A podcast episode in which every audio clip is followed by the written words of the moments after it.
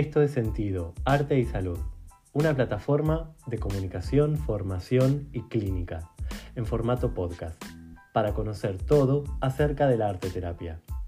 Yo soy Javier Rubinstein y así comienza este episodio.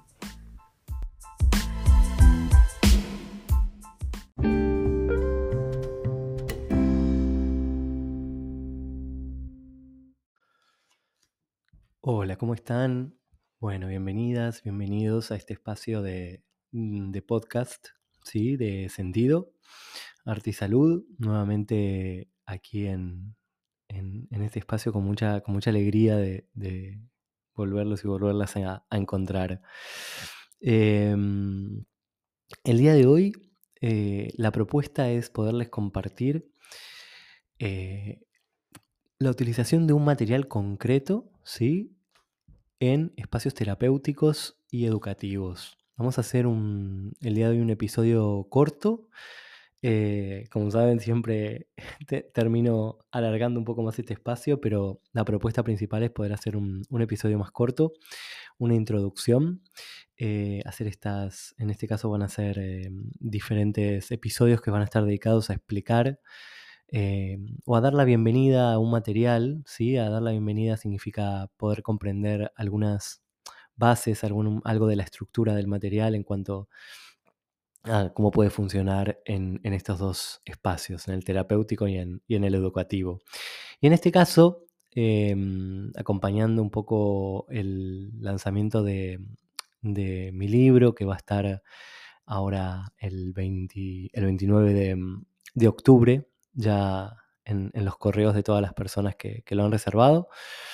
Em, quiero traer el barro, ¿sí? Eh, un material que, que utilizo hace mucho, mucho tiempo, desde que era muy pequeño.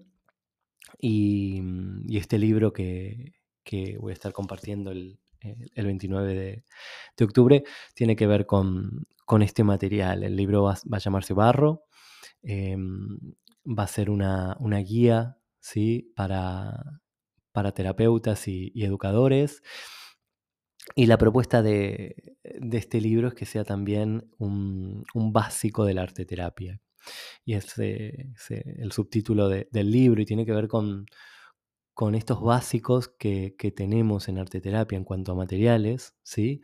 que propician, abren dimensiones de trabajo. Em, y hay muchísimos, hay muchísimos, muchísimos básicos de la arte terapia.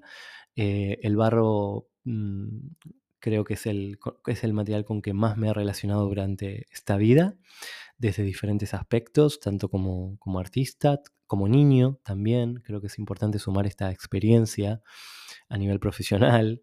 Eh, me ha construido también y mm, lo digo así porque es importante también sumar esto, ¿no? ¿Cuál es el material a veces eh, que, más, utiliza un niño, ¿no? Que más preferencia tiene, más contacto. Y en este caso para mí lo ha sido el barro, desde muy pequeño en, los talleres de, cerámica. Eh, ha sido también un, compañero, ¿no? para poder aprender, para poder expresar lo que me estaba pasando, para poder intentar eh, comprenderme comprender lo que sucedía afuera. Entonces, empezando por este, este espacio en donde como niño me, eh, he conectado con, el barro eh, y siguiendo por un recorrido muy, muy largo de muchos años de trabajo ya siendo profesor y, y en mi taller privado y en diferentes espacios, también en escuelas secundarias, en institutos, en donde seguí explorando este material desde muchos lugares, especialmente desde el ascenso percepción, ¿sí? especialmente desde esta parte eh, referida a los sentidos y a cómo percibimos lo que ingresa por nuestros sentidos. ¿no? Eso es la, de manera muy sintética el ascenso percepción. Y, y entonces voy a ir contando mi experiencia con este material desde todos estos lugares, tanto desde el niño, desde el, el profesor, tanto desde el artista, como muchos saben, además de, ser arte terapeuta, soy escultor y artista visual y trabajo especialmente con eh, eh, este, esta, tierra, este barro. Y entonces también voy a compartir parte de esa experiencia, siempre eh, utilizándola para poder entrar en dimensiones más profundas de este material, ¿sí? Sobre todo para esto, para que podamos, para que las personas que, que puedan acceder a este libro y puedan entrar en otras dimensiones de un material. Un material tiene muchas dimensiones distintas, ¿sí? no, no tiene una sola, no tiene un solo, una sola forma de contacto. Y ahora esto mm, en unos minutos más les, les comentaré. ¿no? Pero bueno, siguiendo con esto, los diferentes enfoques, además de como escultor, eh, serán también obviamente el enfoque eh, como arte terapeuta, ¿sí? Eh, desde mi experiencia con este material como, como arte terapeuta de base relacional, ¿sí? desde, desde el vínculo, poniendo énfasis en el material, en el barro, como un facilitador del vínculo terapéutico, como un facilitador del trabajo sobre el vínculo y la relación. Em, así que, como verán, va, a tener como muchas facetas, ¿no? Como un cristal, va a tener muchas formas, muchas facetas, muchas ventanas por las que poder entrar al material. Y una segunda parte del libro va a estar dedicada especialmente a em, eh, propuestas dinámicas semidirectivas con el material mm, que yo he utilizado durante muchos años, ¿sí? Eh, y que pueden llevarse a diferentes espacios, tanto terapéuticos como educativos, siempre adaptando la propuesta al, colectivo con el que vamos a trabajar. ¿sí? Así que bueno, hasta aquí esta introducción. Ahora les, eh, me gustaría comentarles en estos últimos minutitos un poco de, mm, estas dimensiones que hablábamos de, del barro en las que vamos a entrar, ¿no? las dimensiones que tiene eh, un material.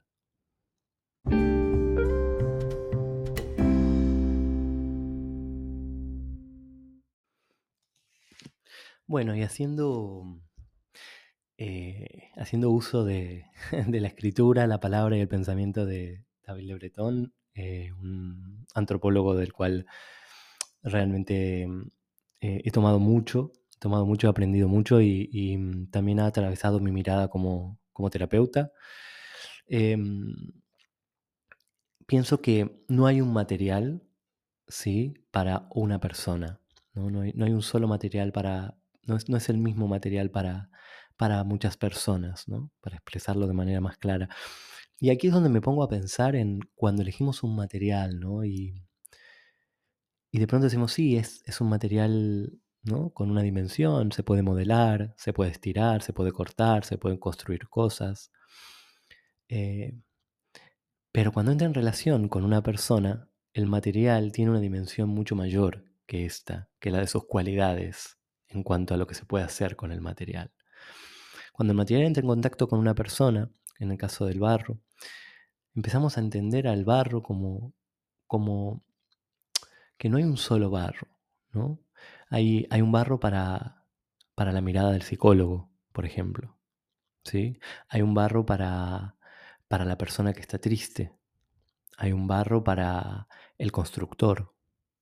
Hay un barro ¿sí? Para la maestra, para el maestro. Hay un barro para, para el niño. Hay un barro para el niño que no le gusta ensuciarse, por ejemplo. ¿sí? Hay un barro para el artista, hay un barro para el poeta. Y cuando digo esto, hago esta introducción, me gusta pensarlo así porque cuando el material entra en relación, ¿sí? en el caso de este material, entra en relación con cada una de estas personas, entra en relación con una biografía, con una forma de percibir la vida, de verla, con una historia vital.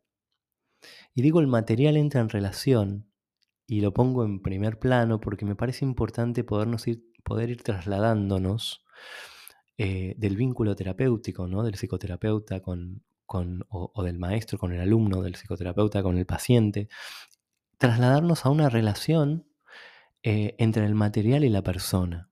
¿sí? Ahí ya empieza a suceder algo, algo muy importante.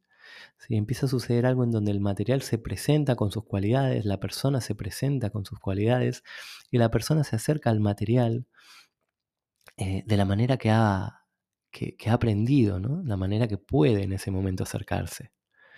Y desde allí comienza un diálogo con el material. Y va a ser muy distinto en cada una de las personas.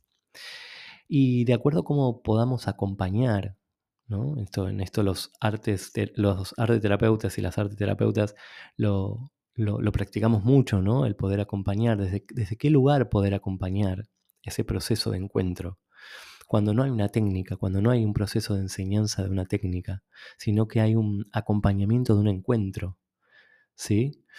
Eh, para que suceda algo, ¿no? En ese, cuando hay un encuentro entre dos partes, como decían eh, mis, eh, mis, colegas y, la verdad que admiro mucho de, de TAE Barcelona, cuando hice el taller de Tincuy con ellos y ¿no? Hay un tercer, cuando hay un encuentro hay un, hay un tercero que nace entre ambos.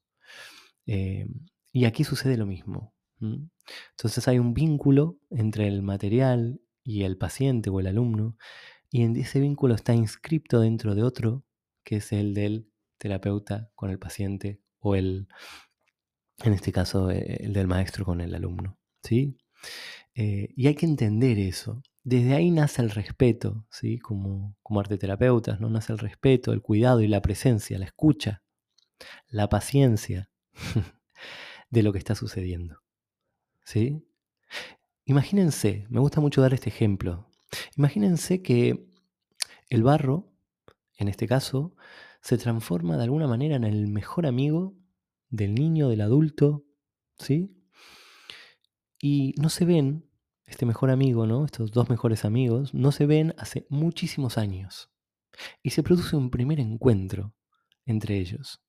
Hay muchísimas cosas que no se han contado, muchísimas cosas que no saben un amor inmenso y las ganas de, estar. Yo les hago una pregunta, ¿cómo acompañarían ese espacio? ¿Hablarían? Eh, ¿Intervendrían? ¿Cómo lo harían? Les pregunto como terapeutas, como profesores, ¿sí? Ese primer encuentro, ¿eh? No les digo como eh, todos los encuentros, pero ese primer encuentro. Bueno, yo creo que es el ejemplo más concreto y fácil de poder comprender para poder comprender desde qué lugar trabajo con el barro y, las personas, ¿sí? Porque es ese lugar, es desde esa presencia, ¿sí? Es desde aportar ese espacio de seguridad para que ese encuentro se produzca. Y no desde lo intervencionista, no desde eh, el querer forzar, empujar a que se hable lo, lo que uno quiere que se hable, Doy estas metáforas para que se pueda entender, porque muchas veces desde lo educativo, obviamente tenemos objetivos a cumplir, ni que hablar, em, en el programa eh, educativo, y, en lo terapéutico muchas veces tenemos también algunos objetivos a cumplir. Hay objetivos en ambos. Entonces, yo lo que, lo que propongo es una escucha del material, es una escucha de lo que ya trae el material, como a nivel simbólico, a nivel histórico, a nivel em, de significados que ya están impresos desde lo colectivo, ¿sí? y cómo esto entra en diálogo con la historia vital de una persona. Eh, esa primera capa, para después pasar a una segunda en donde la persona va a abrir su historia a través del material. A esto le llamamos modelar, a esto le llamamos crear. ¿sí? Cuando podemos entender las estructuras que habitan detrás de estas relaciones, la forma de enseñar la forma de acompañar un proceso de enseñanza, ya sea que de escultura, ya sea de modelado, de, cerámica, o la forma de, acompañar desde lo terapéutico, entra en otras capas de dimensión. ¿Sí? Sobre todo entendiendo que empieza por nosotros y nosotras. Empieza porque cada una, cada uno y cada una de los profesionales ¿sí? que trabajamos con personas, necesitamos primero entrar en esas dimensiones con el material. Desde allí podemos realmente comprender lo que está sucediendo en nuestra clase, por ejemplo, con nuestros alumnos. Eh, y esto nos va a permitir cuidar ese proceso, dejar que se desarrolle, que se desenvuelva, ¿sí? que se desarrolle. Eh, esa es mi mirada, ¿sí? y en estos 20 años de trabajo acompañando desde esta forma, eh, he visto que es una mirada de, mucha potencia, y es un trabajo que, realmente abre muchísimo. Obviamente que hay, mucha metodología en cuanto a, cómo armar el setting, ¿sí? cómo armar toda la estructura que acompaña al trabajo, que se las compartiré en el, libro y también en la masterclass. Eh, muchos saben que, bueno, quedan, quedan para cuando escuchen este episodio quedan ya unas 15 plazas, quedarán eh, he regalado una masterclass del uso del barro en espacios terapéuticos y educativos de tres horas a los 50 primeras personas que, eh, que reserven el libro. con la idea de que realmente, bueno, este conocimiento también pueda, pueda llegar a todos y a todas. Así que bueno, hasta, hasta aquí el capítulo de hoy. Creo que tenemos ahí mucho espacio para, para pensar, para abrir.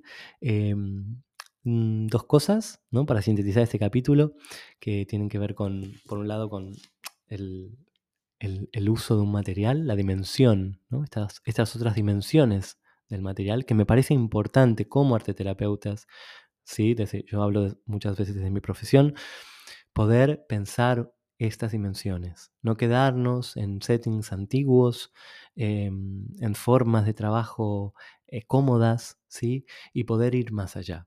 Creo que es un crecimiento también a nivel personal muy grande. Eso por un lado, en cuanto a un material. Y por otro, hemos hablado un poco del barro en sí mismo, las cualidades que tiene este material y las dimensiones en las que se puede llegar a entrar. Así que bueno, em, espero encontrarlos encontrarlas pronto en el siguiente episodio. Compártanlo si ven que es un material que puede eh, servirles a otras personas. Siempre abierto a que, a que me envíen los comentarios, a que me escriban, a que pensemos juntos, juntas este, este, este espacio de podcast eh, y que sea de beneficio para, para todas las personas. Que tengan una muy buena semana. Yo soy Javier Rubistein y estoy acompañándolos en Sentido, Arte y Salud.